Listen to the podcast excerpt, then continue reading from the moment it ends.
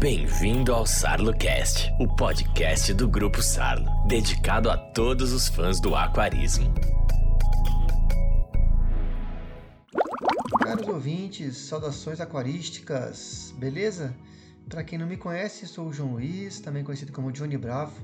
Eu tenho alguns textos aí escritos em fóruns especializados em aquário, em revistas especializadas, e eu sempre tento trazer aqui um temazinho diferente para a gente falar sobre dentro dos aquários, né? Hoje o assunto é daqueles para afundar as canelas na lama, né? Bem, a associação, dessa palavra se deve justamente ao fato de que a gente vai falar de peixe que vive em poças. Sério mesmo, assim, são poças mesmo. E a gente chama esses peixinhos de killifish. Bem, pelo menos o nome mais comum no hobby é killifish mas é possível que você o conheça por nomes regionais, né, que pode variar, tipo peixe anual, peixe da chuva ou mesmo peixe da nuvem. A origem do nome é incerta, mas ela é atribuída ao termo holandês. Bem, eu não consegui confirmar isso em lugar nenhum, mas dizem que é, vamos usar esse, o jeito que eles falam, né? E significaria peixe da poça ou peixe de pequeno córrego, né? Ou ainda, algo assim similar nesse contexto de viver em pouca água ou água bem rasinha. E a gente precisa refletir um pouquinho sobre isso, porque é, muitos são o nome daqueles é, desses que são dados é, ao, ao peixinho e que inclusive atinge o imaginário popular inclusive corrobora com aquela teoria de origem espontânea, né? Tipo assim, o cara tá olhando ali para um, um, buraquinho no solo ali de terra, totalmente seco, né? Sem nenhum rio, nem perto, nem nada assim. Aí chegam as chuvas, né? E em poucas semanas tá ali o lugar cheio de peixe. Se fosse aquele cara lá do, do Aliens do passado lá, o George Tsoukalos, ele ia falar que essa lagoa foi povoada ali por, por alienígenas, né? Mas a gente tem uma explicação super terráquea. Tecnicamente, esse mistério, assim, digamos, né, dos killifish, é, ele é conhecido como um estágio de diapausa dos ovos, que nada mais é do que um estágio de dormência dos embriões, né? Que é interrompido nesses períodos em que não há chuva. Então, isso está é, sempre coincidindo com as, as, as, estações de chuva e seca. Mas antes de sair falando já diretamente dos segredos, vamos dar só um bizu aqui nessa classificação geral dos quilis. Bem, os killifish, eles pertencem à ordem dos ciprinodontiformes, tá? Vou até fazer aqui uma, uma ressalva para a gente não ter confusão da mesma ordem que tem os barbos, os peixinhos dourados, rasgos, que eu até falei em alguns podcasts anteriores, que aqueles lá, é, a ordem deles é os cipriniformes, tá? A gente pode observar que agora tem um, entre o cipri e o formis tem um donte, do inglês não, né? não confundir, besteira, gente, nada a ver. É, na verdade, esse odonte é justamente que é, vem do grego odous e está fazendo uma referência mais a dentes. Então, em, em termos etimológicos da palavra, né, o significado seria algo, algo do tipo carpa dentada ou carpa com dentes. É, só para a gente ter uma ideia, né? Essa ordem Cyprinodontiformes, ela compreende peixes tanto ovíparos, né? Que a gente pode citar os casos dos próprios killfishes, que é o, o foco aqui hoje do, do, do, podcast, e ovovivíparos, que a gente conhece muito bem como gulpes, molinésias, né? E essa ordem ela tem tipo 15 famílias, sendo apenas umas 5 que eu consegui é, achar ali, que a gente poderia encaixar dentre os killfishes. E por falar em família, como vai a sua? Eu espero que muito bem. bem, em relação aos quiles, eu não vou me atrever a dizer quantas famílias aí que vão englobar peixes de aquário, ou quais os nomes atualizados e tal, né? Mas eu fiz uma buscazinha no fishbase.org, que eu acho uma base confiável, fácil de fácil consulta, e busquei pelo nome Killifish, né? E eu achei mais ou menos isso aqui, assim cinco famílias que eu, que eu, citei. Eu começaria pela Rivulide, que é uma das mais famosas, especialmente para nós brasileiros.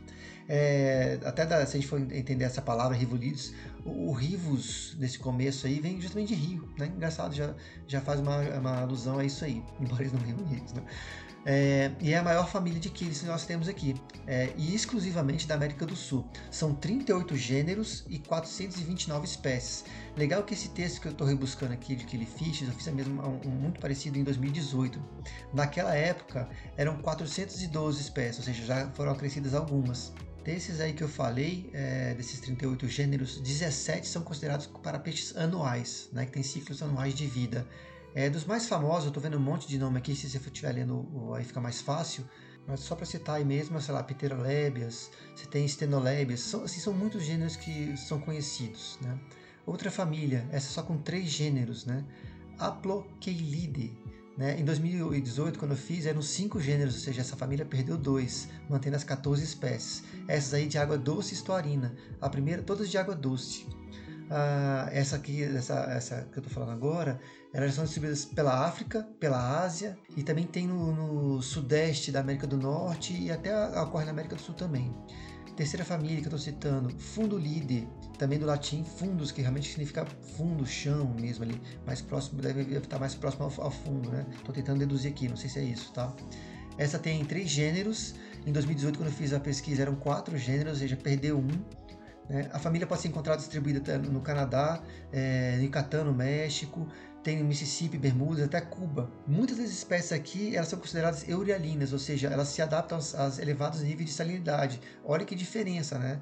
Você pode, pode observar que a gente tem é, espécies extremamente de água doce, outras que têm essa parte de salina outra família, né, que são é, são ciclídeos, são é, rivolídeos, entre aspas, né, assim como se fosse a família rivolide, é, africanos, que são Notobranchidae. Né, ali são 12 gêneros e 299 espécies. Agora, em 2018, quando eu fiz a primeira pesquisa, eram 256, ou seja, mais espécies foram acrescidas aqui. Essas famílias são de quiles de águas continentais, é, continentais africanas, raramente são de água salobra, e são distribuídos do sul do deserto do Saara até a África do Sul. Olha que legal, deserto do Saara. A gente vai ver muitas vezes que realmente, é, a gente vai ver mais para frente, tá? já estou até adiantando, mas assim, eles precisam desses ambientes estressantes em que o lugar seca. Então não me surpreende mesmo, mas é impressão de falar sempre deserto Saara, nunca pense em água, mas aqui tem os bichinhos também. Outra, Profundo Lide, também esse profundo também vem de coisa profunda, né? Esses são aqueles de água doce e são da América do Central, ali eu estou citando até aqui México, Guatemala e Honduras, e são classificados em até apenas dois gêneros e dez espécies. Na outra pesquisa que eu fiz era um gênero e nove espécies, né? Só para ter ideia como isso muda, né? É, na pesquisa anterior que eu tinha feito, eu ainda tinha citado no, no, no artigo na época é, as famílias Cyprinodontide e Valencide, né, mas dessa vez nem tinha mais o termo Killifish junto, então resolvi cortar e mantive só essas cinco famílias.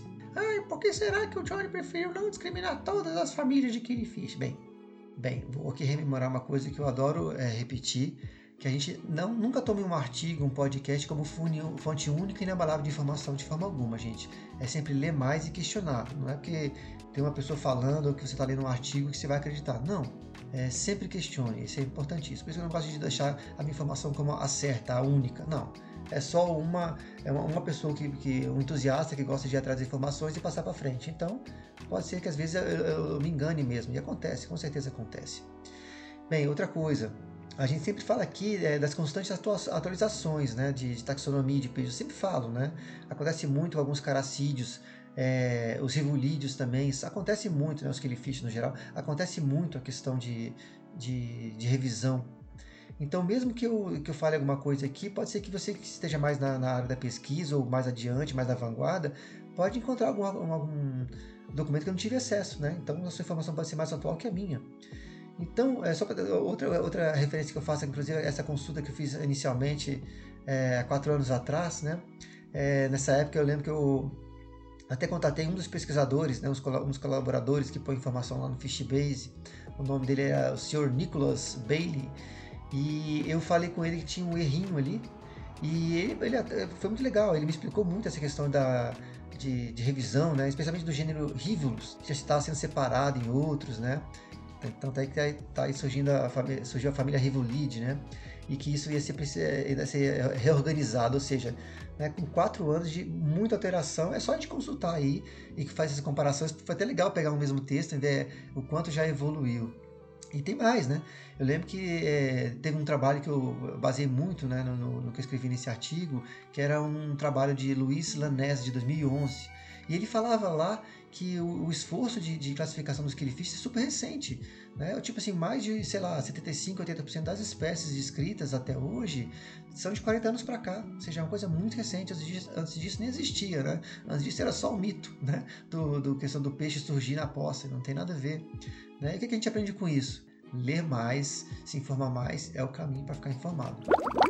Se eu fosse falar assim de, de ambiente, né, para os killifish no geral, seria muito infame da minha parte tentar escrever um simples podcast, né, um ou dois tipos de ambiente e dizer que aquilo lá corresponde a que mais, sei lá, quase mil espécies de killifish é, encontram no ambiente, né? Especialmente o que a gente já viu aqui agora, em que eu estava falando aqui das cinco famílias que eu destaquei, que você tem peixes de água doce, de salobra e marinha, praticamente. Então, pensando nisso, né, é, eu preferi escolher aqui o que mais se encontra no hobby é, ao contrário do que se pode pensar, né, é, a gente não vai reduzir tanto assim o número de espécies, mas eu preferi separar algumas para tentar focar, criar uma, uma espécie de identidade para esse ambiente. Né? Isso independente se as espécies são africanas ou americanas, etc. Não importa nesse momento. Né? A gente pode até verificar algumas similaridades né? nas questões de método de reprodução entre as espécies, nos tipos de ambiente escolhidos né, por tais espécies para viver. É interessante a gente pensar nisso, é, falar, pensar assim, que em peixes contini diferentes continentes, né, tem o marzão no meio aí, que tem os mesmos hábitos. Há quem diga que isso seja o que é chamado de homoplasia, né, que seriam processos evolutivos distintos que tenham combinado em tais semelhanças. Porém, o foco que eu quero dar aqui seria chegar a uma caracterização do ambiente e refletir isso nos hábitos reprodutivos alimentares. Só isso. É só para a gente tentar entender a questão uma vez que a gente tem no aquário, né, como é que a gente pode visualizar isso? Então, nesse quesito, eu vou destacar dois pontos de interesse é, para, para essa caracterização, que seria o solo pantanoso e moitas de vegetação. Bem, isso mesmo, tá?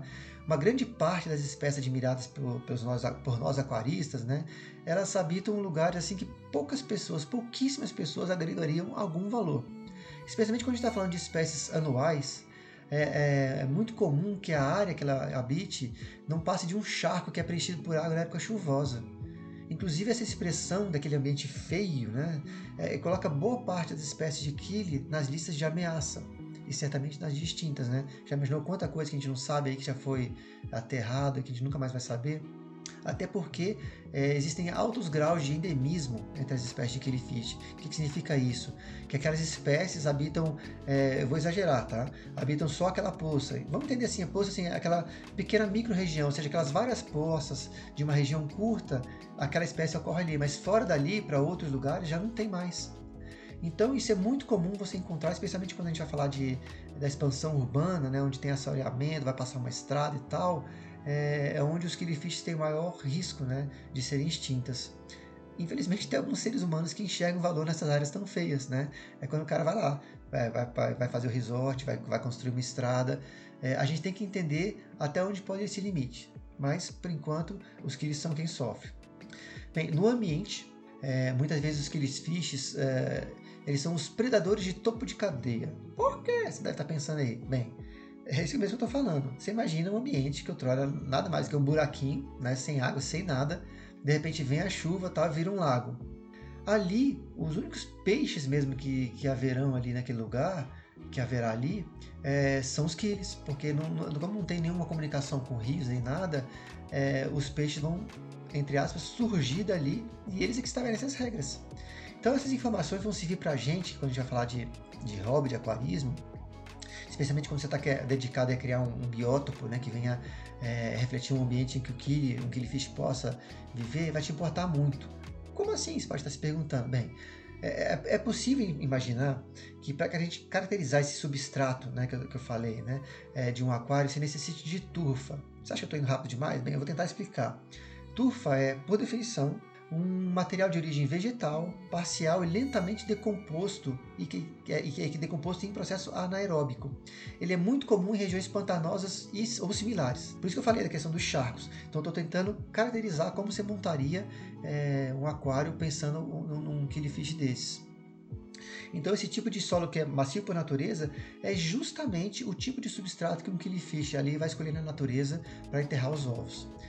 Se você aí preocupado né, com comida, né, para peixes assim tão singulares da maneira de ser, pensa comigo. Como eles são, e a gente vai entender também porque eles são topo de cadeia. Como eles são peixes que precisam é, meio, não, literalmente correr para poder respeitar os períodos de, de chuva e seca, né? As espécies, essas espécies de jellyfish, elas desenvolveram uma, uma fisiologia singular que é capaz de, de acompanhar todo esse tipo de, ambiente, de exigência que o ambiente requer. Ou seja, elas possuem um crescimento é, absolutamente acelerado. É tão rápido que, dependendo da espécie que a gente estiver falando, entre um e dois meses você já está encontrando peixes ali naquelas poças ali que são capazes de reproduzir, de passar adiante a, a, a espécie. Né? Então, para alimentar os peixes dessa forma, né, é, respeitando essa, essa, esse jeito da, que a natureza é, oferece para eles, vamos refletir que eles precisam de comida que seja altamente energética, ou seja, proteína. Então, é, se você vai pensar em alimentá-los, pense em proteína. Então, voltando a essa imagem do charco alagado que eu dei lá no começo, a gente já começa a pensar que a quantidade de pernilongo, de coisa que a gente odeia, né, mais que tem ali, é, e a gente pode imaginar que é, é a, a, proteína que esses peixes precisam vem justamente dessas larvas de mosquito ou do, dos insetos em si, os vermes que vão começar a habitar o, o substrato, o zooplâncton que dali se, que explode de uma hora para outra também. Então é com isso é, que a gente pode pensar que eles vão encontrar um ambiente ideal para ser criado. Inclusive quem cria é, Killifish, já tem essa experiência, sabe o quão importante é o alimento vivo para manter eles bem nutridos e deixar assim eles 100% da, da sua capacidade. Bem, falei tanto aí de enterrar ovo, de tufa, de não sei o que, né? Então vamos entrar um pouquinho mais no que seria esses aspectos de reprodução. Nessa linha de entendimento, né, no âmbito da reprodução, considerando que a gente tem um, um ambiente totalmente adverso, você imagina uma, é um lugar mais seco e hora vira um lago, a gente se depara com muitas peculiaridades e, obviamente, aí vem as, a forma de reprodução também se adaptam a isso. Então, antes de mais nada, eu queria chamar a atenção para a questão dos ovos. Você já deve ter imaginado aí que, o, que esse peixinho aí, é, ele deve ter um ovinho, é, não é à toa, um ovinho qualquer igual aos demais, não. Né? Ele realmente, quando você compara a, a outros peixes, é, é, muito diferente. O killifish, é, especialmente os sazonais, né? eles têm é, uma espécie de ovo de resistência. Esses ovos que eu falei mais, mais anteriormente sobre os ovos de diapausa, né? Ou seja, eles são parecidos com os ovos encontrados de outros organismos, tipo artêmias, copéptidos, ou seja, são estruturas que vão resistir a, a, ao período de, de seca, né? Algo assim. Então esses peixes eles se reproduzem justamente pressionados quando as chuvas estão acabando. Quando eles começam a, perceber, é, começam a perceber que, sei lá, está aumentando a temperatura, a, o oxigênio está diminuindo, a água está o volume que ele pode nadar está diminuindo, entendeu? É isso aguça ele a reproduzir. Então, ele coloca esses ovos que a gente chama de endiapausa, né, ou dormência, que ficam, vão ficar num lugar e esses, eu já vou explicar que lugar é esse, e eles aguardam o retorno das chuvas para poder ser, para poder voltar ao desenvolvimento. E não é uma coisa simples, não é uma chuvinha qualquer. Eles, é, é, eles, é, os ovos têm uma, uma tecnologia, vamos colocar assim, uma tecnologia natural, que ela espera que a condição esteja ideal do ambiente. Não é qualquer chuvinha que vem fazer o ovo é, sair da condição de diapausa, não. Né? Ele espera realmente um, um momento é, ideal. Inclusive, essa estratégia, nessa essa complexidade de estratégia, é, esses, adeptos da, da, da, teoria da homeoplasia né, perdem um pouquinho de espaço, porque é muito improvável que tal característica se desenvolvesse separadamente. Então, essa explicação que desmistifica também o, o imaginário popular, né, que os peixes passam a vida da chuva ou da nuvem, é interessante entender que o peixe esteve sempre ali. Essa característica do ovo é, de, de, conseguir é, resistir à seca é que é, dá tantas, é, faz tantos questionamentos. A não ser que você vá a fundo pesquisar com ciência é, que, que, entenda mesmo o que está acontecendo, você pode realmente criar muitas historinhas que não servem para os querifixes. Bem, vou fazer até uma ressalva aqui que eu sempre faço, né, como robista, né, especialmente quando se lida, é, quando a gente vai falar de maus tratos aos animais, especialmente aos peixes, que é o nosso assunto aqui. Né, eu concordo que se trata de peixes super robustos, né, preparados para desafiar as mais difíceis intempéries, né, essas, essas questões de seca e tal, mas ainda assim é, são peixes, né, eles não estão para ser testados. É, e um detalhe, eles não são peixes assim é, para iniciantes. Então, se você ainda não conhece, não, ainda pesquisa mais, pega experiência com outros aquaristas, não vai testando o peixe, não. É, tenta aprender primeiro como lidar com peixes no geral e depois, num, num passo mais à frente, você tenta é, vir para os quelifishes. É importante a gente frisar é, é, isso, especialmente para quem está começando, porque, por exemplo, para reproduzir esses peixes, você vai ter que criar ambientes super controlados. Isso pode requerer do, do, do, do, aquarista ali que vai, vai mexer com eles uma questão de manter um determinado pH, ou mesmo temperatura, ou mesmo que é fazer toda criar a condição de você poder fornecer constantemente alimento vivo. Ah, uma outra coisa que me ocorre aqui é muitas das espécies é, brasileiras são ameaçadas de extinção. Isso significa que elas não podem ser pegas por aí, botar no aquário, comercializado nem nada disso não, tá? Então, quando você for adquirir uma espécie é, é, nacional ou uma espécie de killifish, você primeiro tenha certeza que aquela espécie ali é permitida, tá? Se você tiver qualquer dúvida sobre o nome é, de espécie, é, no ano de, agora de 2022 foi lançada a portaria Ministério do Ambiente a 148. Ali é a lista atual das espécies. Então tem uma parte lá só sobre os rivolídeos, né, aqueles fishes nossos aqui. Aí você dá uma consultada. Infelizmente ele só tem nome científico. Então é bom você pegar o nome científico e tacar no Google, que ele realmente dá um nome é, regional, vulgar. Bem, uma vez entendido como são esses ovos, né? A gente, é, se você está pensando que um dia você vai pensar, vai querer reproduzir e tal, é vital você conhecer é, os dois principais métodos de você construir um aquário né, com essa ambientação favorável à reprodução. Se você escolheu peixes que desenvolvem enterrando os ovos na turfa, né, que eu vou chamar aqui primeiro um método, é, saiba que depois que esses rituais de cópula são é, finalizados, essa turfa onde está o aquário ali, oh, perdão, onde estão os peixes, a turfa que está no aquário, ela precisa ser retirada. Ela é espremida com gosto mesmo, assim, obviamente você tem que ter um cuidadinho, gente, não é para é facalhar não. Mas você espreme para tirar todo o excesso d'água. E aí você é bom que você esteja visualizando os ovos. Muita gente coloca em potes separados a turfa para não ficar espalhada na aquário, para ficar fácil de remover. Constatada a desova, esses pequenos ovos precisam ser acomodados de, de uma forma bem adequada, para que haja um, um, processo correto de secagem. O tempo que esses ovos vão ficar secos, devem ficar secos, vai variar conforme a espécie.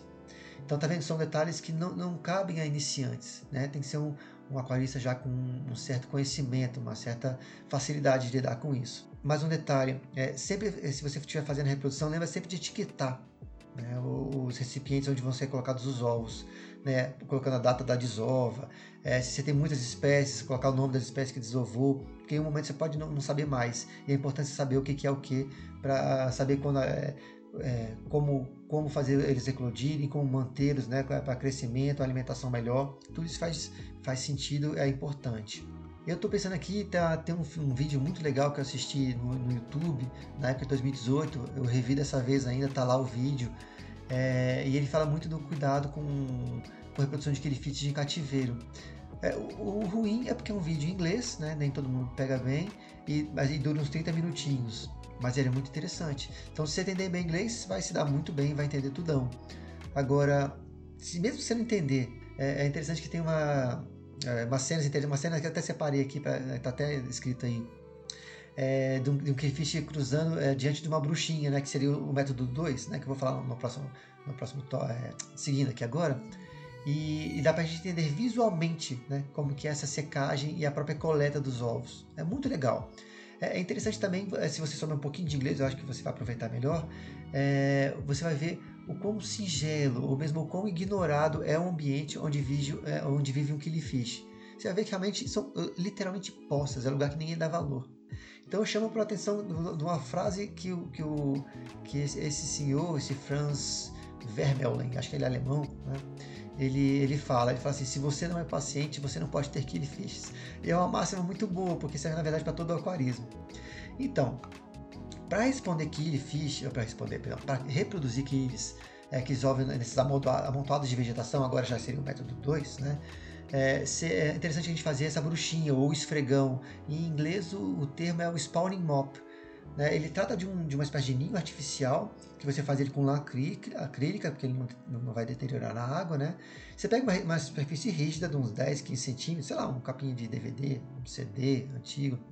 Né? E com a lã você dá várias voltas, 30, 50 voltas em torno dessa superfície pega uma das extremidades, amarra, faça com que fique bem com outro fio, você pega e deixa bem preso, e na outra ponta você corta, né, para ficar como se fosse um vassourão mesmo, assim, a ponta de uma vassoura.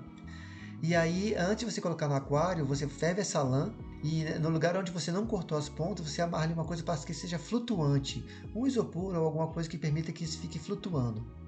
Mais um detalhezinho geral assim, né, sobre os quilles, os machos são sempre os mais exuberantes. Não, não tem tanta dificuldade de identificação, especialmente quando você está falando na época de cópula. Né? O aquário desses peixes ele não vai requerer uma, uma, filtragem muito elaborada, né? Na maioria das vezes basta você fazer as trocas parciais, né, semanais, 25%, 30% do volume. E se você pensar em inserir algum filtro, prefiro os de espuma e você não troca essa é, você troca você troca sim né, essas bombas submersas é, por umas que sejam de muito baixa vazão. Tem gente já, já, me sabendo que eu já me estendi muito já mas eu não posso terminar isso aqui sem falar um pouquinho do, das espécies não é mesmo? Só para a gente ter um gostinho. Vou citar só três. Primeiro é o pirá brasília né que é o Symphysonyx boitonei. É uma espécie aqui da, da, minha região, aqui de Brasília, em torno, né? Infelizmente, é por causa da, da, própria expansão urbana, que é consequente da, da, da, destruição do habitat dele, como eu já mencionei anteriormente, ele é altamente suscetível à extinção na natureza. Né? Ele é uma das espécies que está na, na portaria é, 148 do Ministério do Meio Ambiente. Ele é assim, um peixinho é, pequeno, ele é super pacífico, né? o tamanho dele é 5,5 centímetros. Ele é da família Rivulide, gosta de um pH de água 6, 7, a temperatura 20 a 24 graus. Um que eu adoro de paixão é o Aphios Emion australi. Esse é um dos meus preferidos, não porque ele é africano só, não, tá? Porque eu gosto muito dos peixes africanos, mas não. Eu gosto dele porque ele realmente é um peixe muito lindo. É um dos primeiros que eu vi. A família dele é a Notobranchidae. E eles são muito comuns nas variedades tanto gold como chocolate, né? E mais, eles têm uma cauda em lira, é muito lindo. O tamanho deles, né? é, basicamente os mesmos do Pira Brasília, aqueles 5 centímetros, 5,5, o pH 6 e 7 também, temperatura 22 e 25 graus. Ele é mais conhecido assim, ele é bem conhecido até no hobby, porque ele é fácil de criar. Ele não precisa de aquário de grande volume, um de 30 litros já é mais do que suficiente para ele. E é legal ter uma proporção de um macho para duas fêmeas. E se possível, ter um aquáriozinho ali também, tronco, raiz, planta que dá para gerar algum tipo de abrigo para as fêmeas. Esses ovos eles são depositados tanto nos substratos quanto nas bruxinhas. Outro, o peixe pérola argentino anão, que é o Austrolebias nigripinis. Esse é um pouquinho maior que os demais, ali pelos 7 centímetros. Possui parâmetros bem próximos, no entanto, são pH 6, 7 mesmo, temperatura um pouquinho mais fria, 18 a 22 graus centígrados. E é um peixe super bonito, muito bonito mesmo. E é um dos sazonais, também pertencente à família Rivolide. Esse aí vem lá da Argentina, Paraguai Uruguai. E ele usa um substrato para desovar. Bem, gente, nessa audaz tentativa de falar de um universo inteiro num só podcast, eu tô chegando aqui ao fim, correndo para desistir do negócio antes de chegar ao fim. Eu me despeço aqui sabendo que eu falei demais. E o tema é muito mais profundo né, do que essa água até rasa aqui que vive os quilhos. Mas mesmo assim, vale a fundo, gente, descobrir mais sobre esses peixes. Eu espero que vocês tenham gostado do tema e até o próximo podcast. Fui, um abraço!